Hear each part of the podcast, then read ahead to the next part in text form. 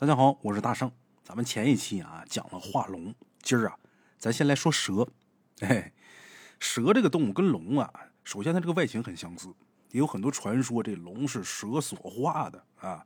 说这个蛇呢，修炼多少多少年啊，就成了燃了；燃再修炼多少多少年，成了蛟；蛟再修多少年，成龙。反正民间呢有这么几种说法啊，说法不一，有的呢是程序不一样。是这蛇先变这个，再变那个，最后变龙。总之，总之，总而言之，都是蛇最后变成龙了。哎，今天呢，咱先来说说这蛇哈。咱今天要说这个第一个故事啊，发生在古时候。古时候有这么个人呢，叫李良。这李良呢，家太穷，因为家境贫寒，附近呢无人愿意嫁给他，没有姑娘愿意给他，就因为家太穷了。看来这因为家庭条件不好娶不上媳妇这事儿啊，不是说现在的社会现象，从古至今都这样啊。因为家太穷娶不上媳妇，随着年龄越来越大，李良这心里边着急呀。我这么年轻个小伙我都娶不上，你说我再等岁数大，不更废炮了？哎呀，闹心，着急，光着急不管用啊，谁家姑娘都不愿意给他。你说把姑娘嫁给你吧，老丈人、老丈母娘不指着说跟你这个姑爷子借点什么光，但是最起码姑娘到你家，咱说不能受屈啊。在我们手里，咱不说整天吃香的喝辣的吧，那也不能到你手里边饥一顿饱一顿吧，是吧？所以说都不愿意给。这种情况一直持续到李良啊三十多岁，而立之年嘛，一直到三十多岁，终于是娶回一个媳妇儿，这算是老天眷顾了吧。这媳妇长得呀，这面貌还特别好。为什么他娶着这媳妇了呢？怎么回事呢？你说人家长得那么漂亮，为什么嫁你个穷光蛋呢？还那么大岁数了，现在三十多不算事儿，那过去古时候三十多娶不着媳妇，好，那大龄剩男了。三十多岁顶现在五十了。说句不好听的话啊，过去三十多岁都土埋半截子了。那人寿禄就不大，就五十多岁呀，活到六十一花甲，那了不得了，圆满了。活到六十六大寿吗？像这个之前咱在节目里边没少说吧，是吧？三十多岁娶个媳妇长得还挺好看，为啥？咱得先说说他这媳妇儿，他这媳妇儿家是以什么为生呢？就是李良这老岳丈是以什么为生的？当然那时候还不是他岳父啊，这姑娘她父亲以捕蛇为生，以抓蛇卖蛇为生。可谁也没想到这老爷子在五十多岁的时候呢？等于说玩了一辈子鹰，被鹰给捉了眼了；抓了一辈子蛇，被毒蛇给咬死了。家里边这顶梁柱塌了，但是家里边呢条件还行。这时候这老母亲就想啊，赶紧给姑娘寻个人赶紧给找个人。你像正常的嫁姑娘啊，老太太还不乐意。过去讲究这嫁出的女儿泼出的水，嫁完之后是人家人了。老太太跟这老头这一辈子就这一个姑娘。其实最好的办法就是找个人入赘，当上门女婿。可是，在过去那年头，家里边要实在不是说过不下去了，没人愿意当上门女婿。哎，不好听。就这时候呢，就有媒人想到李良了，找到李良说：“你愿不愿意上他们家当上门女婿？”其实李良呢，也没说不愿意。那么大岁数也没娶上媳妇，光棍一个人，当上门女婿又如何呢？但是你看啊，他就那样。他也觉得这不好听，当上门女婿入赘，他妈脸上挂不住。我毕竟是个男人呢，你别管我穷也好，富也好，我是个男人呢，心里边也不是说十分愿意。哎，这时候这媒人也给出主意呀，去那边跟老太太说：“你说这李良啊，他上无父母双亲，哎，跟自己肩膀齐平的也没有兄弟姊妹，就他光棍一个人。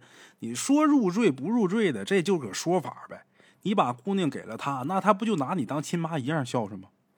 那不等同于入赘吗？不是一样的吗？将来你百年之后了，你这点家底，这点玩意儿，不也都得给人家李良吗？老太太一想也是，你说非得要那个名干嘛呀？还让孩子挺为难的。再托人一细打听，李良这小伙子除了家穷，没别的毛病。老太太一看，得这行了。小伙子长得也可以，也说得过去啊，身体也没得说。再一个人呢，忠厚老实，也没有那个讨厌的公婆。老太太心想：行，挺好。你说指他多么多么有钱也用不着，咱家老爷子干这一辈子留下这点家底儿呢，也够过了。他李良只要说以后不是那游手好闲之徒，不是那败家子儿，这日子差不了。我闺女跟他也受不了屈儿。另外一个呢，我呢到老爷有个倚仗。他，这么想，就这么的就把这姑娘就嫁李良了。这李良幸得老天眷顾，那心里边别提多高兴了。哎，这不但说娶了媳妇，还脱了贫了，这太好了。对自己这媳妇儿，那也是万般宠爱呀，那真是捧手里边怕掉了，含嘴里边怕化了。因为他媳妇儿从小嘛，是长在捕蛇之家。之前去世那个老岳丈，那靠抓蛇活着，所以他这个媳妇儿有一个爱好什么呢？喜欢吃蛇羹。李良娶了这媳妇儿之后啊，哎呦，不知道怎么爱好了，一知道媳妇儿爱吃这个，好。我给我媳妇抓蛇去，隔三差五的就出去给媳妇抓蛇，抓蛇回来之后做成蛇羹，端媳妇手里边去给媳妇补身子。哎，媳妇爱吃这口，看着媳妇吃的津津有味的，李良心里边踏实。你看人不图我什么，就图我对好呗。什么叫对好呀？我也挣不回来金山银山，那媳妇爱吃这个，那我还能满足不了吗？哎，经常去给抓蛇。话说有这么一天呐，李良呢趁着天还没亮，就又上山给他媳妇抓蛇去了，一直到晌午，一无所获，心想啊，看来今天呢得空手而归了，没弄着，正要打道回府呢，就听见前面这个树下面那草棵子里边刷刷响。李良一听这声太熟悉了，他最近老抓蛇呀，他知道。这应该是有条蛇，哎，到近前一看，果然是条蛇。这条蛇把李良都看傻了，怎么呢？太大了，得有多长？三米多长，一丈有余。哎，一丈是十尺吗？三尺是一米，十尺三米多，三米多长一条大蛇。而且这蛇跟平常他抓那蛇不太一样，哪不一样呢？平常他抓那蛇，那蛇头都是扁平的。这条蛇那蛇头上面有凸起，鼓起来一块，看着就好像是一个黑色的关子，鸡冠子，大伙都见过吧？这蛇脑袋上鼓起来一块，有点像鸡冠，但是跟鸡冠那形不一样啊，就看就鼓起来那么些。他看上这蛇之后啊，这蛇就朝他吐信子，丝丝吐信子。看这蛇这俩眼睛闪着寒光，紧紧盯着李良。李良这段时间经常抓蛇，你要搁那个不经常摆弄蛇的，咱说又怕蛇的人，要看见这个，当时腿就吓软了，就吓麻了。李良可没有，别人看是一条大蛇，他看这是无数碗蛇羹啊。这大蛇不是昂着头朝他吐信子吗？李良真没惯病，你不昂着头吗？这头刚昂起来，李良拿刀唰一刀，脑袋就给削下来了，一点毛病没惯啊，直接脑袋就给剁下来。这蛇头掉地上之后，那嘴呀还一张一合的，看那架势好像要咬人一样。李良没上前，等这蛇死透，他知道这蛇要不死透，即便把脑袋砍下来，伸手他咬一下，那也废炮啊。哎，不动，我等你死透。等这蛇彻底死透，他才把这蛇装袋子里边。又拿棍扒拉扒拉那脑袋，本来合计不要了，后来一合这脑袋长他妈跟普通这蛇脑袋不一样，拿家去，拿家让我媳妇看看这什么蛇什么品种，就把这脑袋也给捡扔这袋子里边。哎，拿家之后呢，赶紧把媳妇叫出来，来你快看看，你看我今儿抓那蛇，先把这蛇身子给拎出来。媳妇一看，好家伙，这大蛇，我父亲抓一辈子蛇，没见他抓过这么大的，这可太大了。等把这蛇脑袋倒出来，媳妇一看，啊，这什么蛇呀？真就没见过。从小他见蛇无数，但是没见过这什么蛇呢？脑袋这还鼓一块看着像棺子一样。这里边好像有什么东西一样。当家的，你拿刀把它豁开。李良拿刀就按他媳妇儿说的，就把凸起这一块这皮就给挑开了。这一刀划开之后，打里边啊，就掉出来一个肉球。哎，你说它是肉球吧？它还是硬的，质地坚硬。他媳妇儿把这珠子从他地上拿起来，在旁边这水盆里边涮了一下，然后呢，在手里边拿着就闻了闻，闻这珠子的时候，就闻出这珠子散发出浓烈的香气。一闻这珠子之后，他媳妇也不怎么想的，鬼使神差的把这珠子就放嘴里边就想尝尝这是什么味儿。这怎么这么香？没成想，这肉球直接顺嗓子眼儿就奔肚子里边滑，结果卡嗓子眼儿了。他本来就想闻闻，这一闻就受不了，放嘴里边了。本来想咂吧咂吧什么味儿，结果这珠子顺舌头到嗓子眼儿了，到嗓子眼儿就卡那了。哎呦，把李良他媳妇给噎的哟，赶紧手忙脚乱喝了两碗水，把这球就给顶下去了。哎呀，可给噎坏了。李良赶紧搀着媳妇儿坐床边休息，啊，歇着吧，歇着吧。你看你，你还把它给吃了，还生吃了，好嘛。得了，别动了啊！就这么的，他媳妇儿坐床边歇着，李良给他媳妇儿做蛇羹。啊，这会儿这蛇肉新鲜呢。做这蛇羹做多长时间呢？两个来小时。咱现在的重点两个小时，过去一个时辰。把这个蛇羹做好之后，端过来，说：“你赶紧把这喝了吧，压压惊吧。”那刚才让那珠子给噎的，差点过去。好家伙！等这回他端这蛇羹到他媳妇跟前的时候，他就发现他媳妇这俩眼睛哈直勾勾的，直勾勾盯着他。李良看他媳妇这眼神，就觉得怎么这么陌生呢？觉着陌生，但又好像似曾相识。这俩眼珠子透露出寒气。李良看这个有点害怕，就心有点突突，就问他媳妇你怎么了？”你干嘛这么瞅我呀？他媳妇没理他，把他手里边装蛇羹的碗接过来，把这一碗蛇羹一饮而尽，然后说：“嗨，这蛇羹啊，可比其他蛇美味多了，太好吃了。”哎呦，李良一看媳妇儿说自己这做的好吃，哎，心里边高兴啊！刚才我他妈多心了啊！可从打这儿以后。李良就觉得媳妇这行为举止开始越来越怪了，怎么的呢？他媳妇从打那天开始就经常深更半夜起床外出，你说出去干嘛不知道，一整就过得有一两个小时才回来，啊，过半个时辰一个时辰才回来。问他媳妇你干嘛去了呢？他媳妇支支吾吾的，一听那个就是撒谎，谎话连篇，还圆不上。李良心里边就疑惑呀，干嘛去了？你说他去偷人也不至于啊，出去干嘛呢？就想把这事闹明白。人这个好奇心呐，真的什么事都能干出来。尤其这个事自己媳妇三更半夜出去一整一个小时、俩小时、半个小时才回来，谁知他干嘛呀？看看去吧，问也不说呀，满嘴没一句实话呀。跟着他媳妇儿。他媳妇半夜再出去的时候，他跟着三根两根，终于是发现了，发现他媳妇干嘛呀？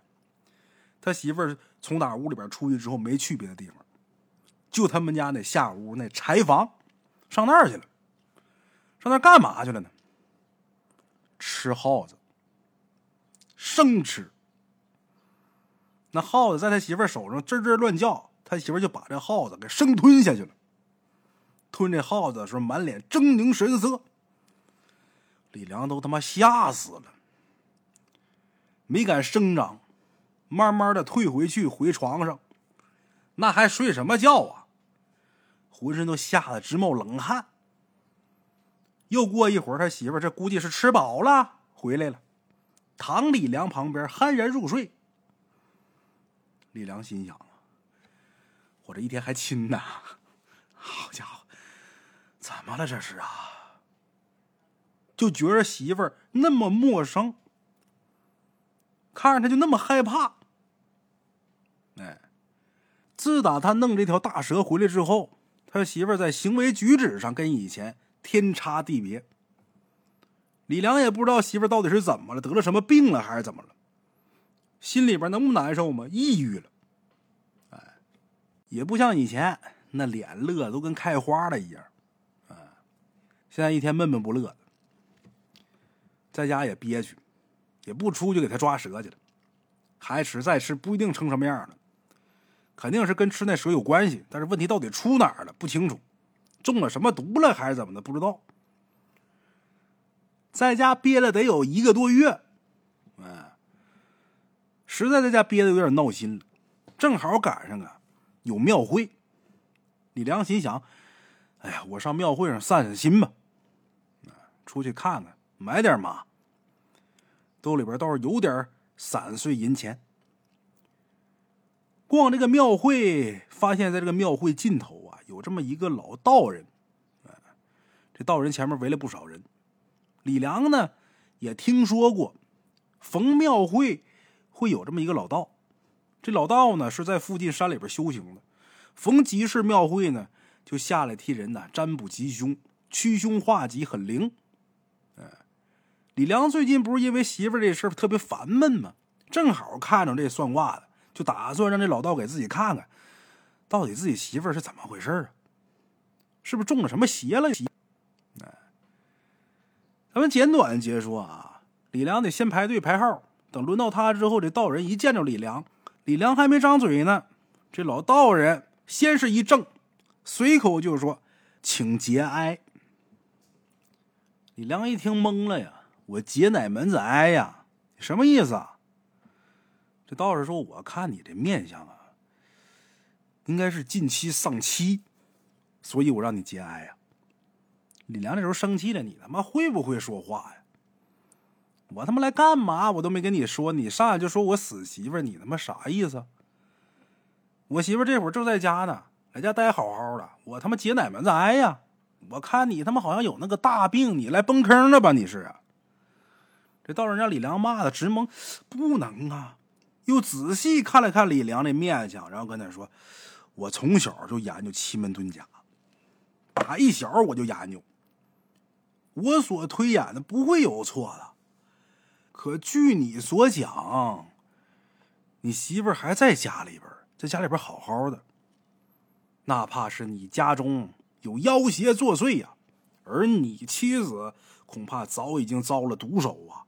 观你面相。”印堂发黑，这乃是祸事之兆，恐怕你也即将要遭遇不测呀！李良听完这话，恨不得操起砖头把这道人给他拍成五月端午吃的那粽子，我给你拍成三角形。有心这么干，可回头一想，自己媳妇夜里出去吃耗子那事儿，包括自己最近总发现自己媳妇儿跟以前不一样了。可一想这两点，李良忍住心中愤怒，说：“你怎么就能确定是这么回事呢？”李良来这算卦之前，他心里边本来是怎么想的？我看看我媳妇儿是不是吃那蛇中毒了，或者说是不是那个蛇的魂怎么附我媳妇儿身上了，还是怎么着？我怎么看他不对劲儿？就包括他这一系列行为，哪有他妈正常人生吞耗子的？可万没想到，他说我媳妇死了。我家里那就不是我媳妇这个李良心里边很难接受，所以说，你说不信吧，种种迹象他妈又让人怀疑，所以李良这会儿呢将信将疑，说你怎么才能确定呢？这道人一看李良半信半疑呢，从打自己怀里边掏出一张符咒，就告诉李良说：“这张符啊，你拿家去，这张符能测妖邪。”你回去之后哈，你拿家里边试试，如果说有邪祟出现，这符会震动。哎，你拿回家看看，你看家里边到底有没有？如果有的话，你再回来，这可不是庙会了啊！你上前面，前面那山里边有个天云观，你上那儿找我。去，李良将信将疑，把这符接过来，反正这道士也没跟他要钱啊，拿家试验试验去吧，就这么的。揣着这符，直奔家中。这就不能再溜达了，这就不能说再炸个臭豆腐，来根烤肠，再弄个烤冷面，那没心情啊！赶紧回家。回家之后呢，媳妇儿不在家，估计又出去觅食去了。一直等到傍晚，媳妇才回来。他媳妇从他李良身边经过，李良就闻着一股腥臭味儿。这味儿啊，就跟蛇身上那味儿很像。他一开始也闻着过，但是以前没这么浓烈。前一天也闻着过，他就以为媳妇儿经常吃蛇，可能跟这有关系。可今天呢，听这道士一说完，他仔细一闻，这味儿可太大了。你要说蛇羹，那我也吃，那我身上怎么没这么大味儿？拿手碰媳妇儿这手的时候，就觉得媳妇儿这手啊冰凉。跟正常人的体温不一样，你说正常活人他手再凉，他不至于那么凉，就跟手碰这个白钢管上一样，刺骨的凉，这哪像正常活人的体温呢？他一碰他媳妇儿这手的时候，怀里面那符开始震，一摸他媳妇儿发现怀里边这符直突突，哎，震动模式就开了，嗡。李良害怕了，真他妈让那道士说准了，越看越像。赶紧找了个借口离开家。这会儿都傍晚了，找了个借口离开家，直奔天云观。到天云观之后，见着那道人之后，这道人呢，没跟他废话，直接就问了一句：“是吗？”李良点点头，啊。不用那么些废话，道人说的全对。之后，李良把关于他媳妇这些异常情况一五一十的都跟那道人说了。啊什么身上冰凉，身上腥臭，半夜起来吃耗子。那道人肯定得问他呀：“你媳妇从哪什么时候开始的呀？”他就讲哪一天他干死多长一条蛇。这蛇怎么怎么奇怪？脑袋里边有颗珠子，我媳妇把这珠子给吃了，就把这些事一五一十的全都跟这道人讲了。这道人听完之后啊，长叹一口气：“愚昧呀！你媳妇也是愚昧。你说他们家他父亲抓了一辈子蛇，他这事儿他不知道？那头上长黑冠的，那就不叫蛇了，那叫鬼。”蛇修炼百年化成鬼，鬼修炼五百年化成蛟，蛟修炼千年化龙，那鬼至少得有百年道行，就这么就让你们毁了？那他能善罢甘休吗？李良说：“也没想到他有那么长道行啊，那一刀就脑袋就剁下来了。看来他这百年道行也不咋地呀，那一刀就抹脖了。”这道人说：“你呀，你不知道。”人为万物之灵长，他即使是修炼百年，咱人要弄死他呀，也是轻而易举，也容易。但是你弄死他这真身，他那怨气所化那冤魂，他不得缠你吗？再一个，你一两口子，这真是啊，什么都敢吃。你媳妇吃的那颗珠子叫悔珠，这悔死之前把怨恨全都隐藏其中。人吃这珠子之后，七七四十九天之后。就会化成灰。你媳妇儿多长时间了？李良说：“吃一个多月了，那快了，眼看要变了。”李良吓坏了，这人都变成蛇呀！可别呀，您是高人，我看出来了，您给出出主意，我怎么才能救我媳妇儿？哎呀，我告诉你实话，今天我看见你的时候，我告诉你节哀。我说你这面相，死媳妇的面相。你媳妇儿自打吃下那毁珠之后就已经死了，现在你媳妇儿就已经是妖孽了。如果你现在再不当机立断把她除掉，连你也得遭难。李良心里边这会儿很难受，他妈我这辈子就光棍命，混他妈这么大岁数娶个媳妇儿，这他妈要变蛇，那怎么整啊？再说。那个道长，你能有没有可能你看错了呢？你说他要是已经是妖精了，他不是我媳妇儿了，你说那为什么这一个多月他饿了宁可吃耗子，他都不伤我不害我呀？我觉得他心里边还是爱我的。道人说：“你滚犊子吧！”他吃下那毁猪四十九天之后，他才能褪去人皮。他褪去人皮化成毁的时候，那是他最虚弱的时候。我告诉你，他没吃你，他是攒着呢，把你当存性了。我告诉你，他那时候最虚弱，那时候在吃你，在补。哎，现在吃浪费了。他心想：啊，那怎么办呢？道人这时候拿出一个小布囊，把这地里量。我这里边啊，是雄黄。这雄黄、蛇呀、鬼呀、蛟啊，都怕这东西。哎，你把这个给它下水里边，你给它下药。我不管你想什么招啊，反正你想招让他喝了，只要喝下去，他必死。哦，行。简言结说，李良跟道人道谢，拿着布囊，心中五味杂陈，回家。他从家里边走的时候已经是傍晚了，到老道那儿折腾一通又回来，这会儿已经深夜了，媳妇儿早就已经睡下了，还没到半夜那饭点儿，啊，他半夜这饭点有时候吃，有时候不吃，这宵夜不是每天都吃。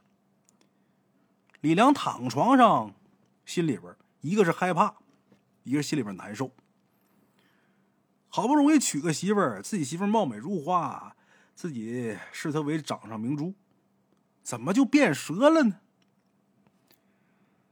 心中再怎么不舍，你旁边躺个妖精也受不了啊！而且这妖精再挺几天，就变成蛇了，到时候把我吃了，那谁受了？心里边全是想这些事儿。我把这雄黄倒下去，他喝完一死，到时候我怎么跟人家老娘交代？怎么跟父老乡亲说？怎么办？但是事已至此，想这些也没用了。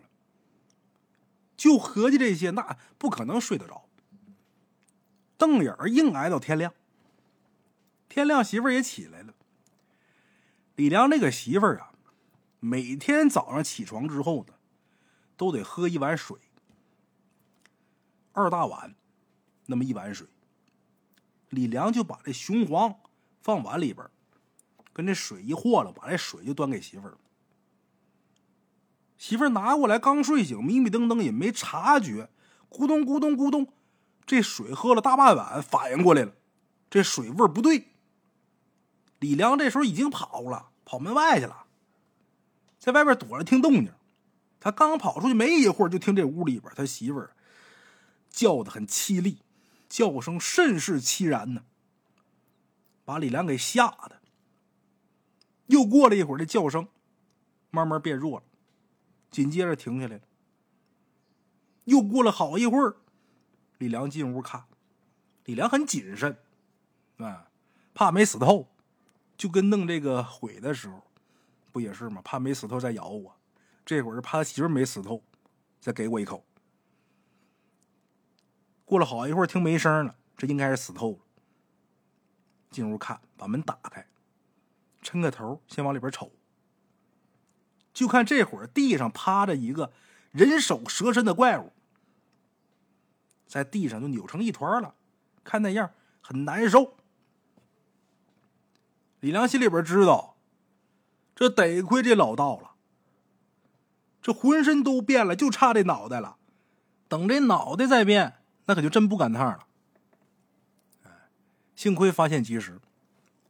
等到后边，怎么跟自己这个岳母交代，包括怎么报官，来怎么查证，哎，这咱就不聊了。咱单说说这鬼，单说说这条大蛇，这命也真是不好。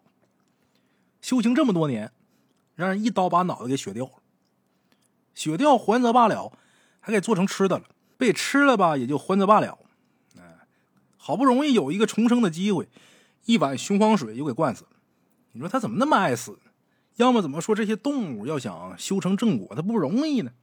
百年道行一朝丧，这也可能是他修行路上的劫难吧？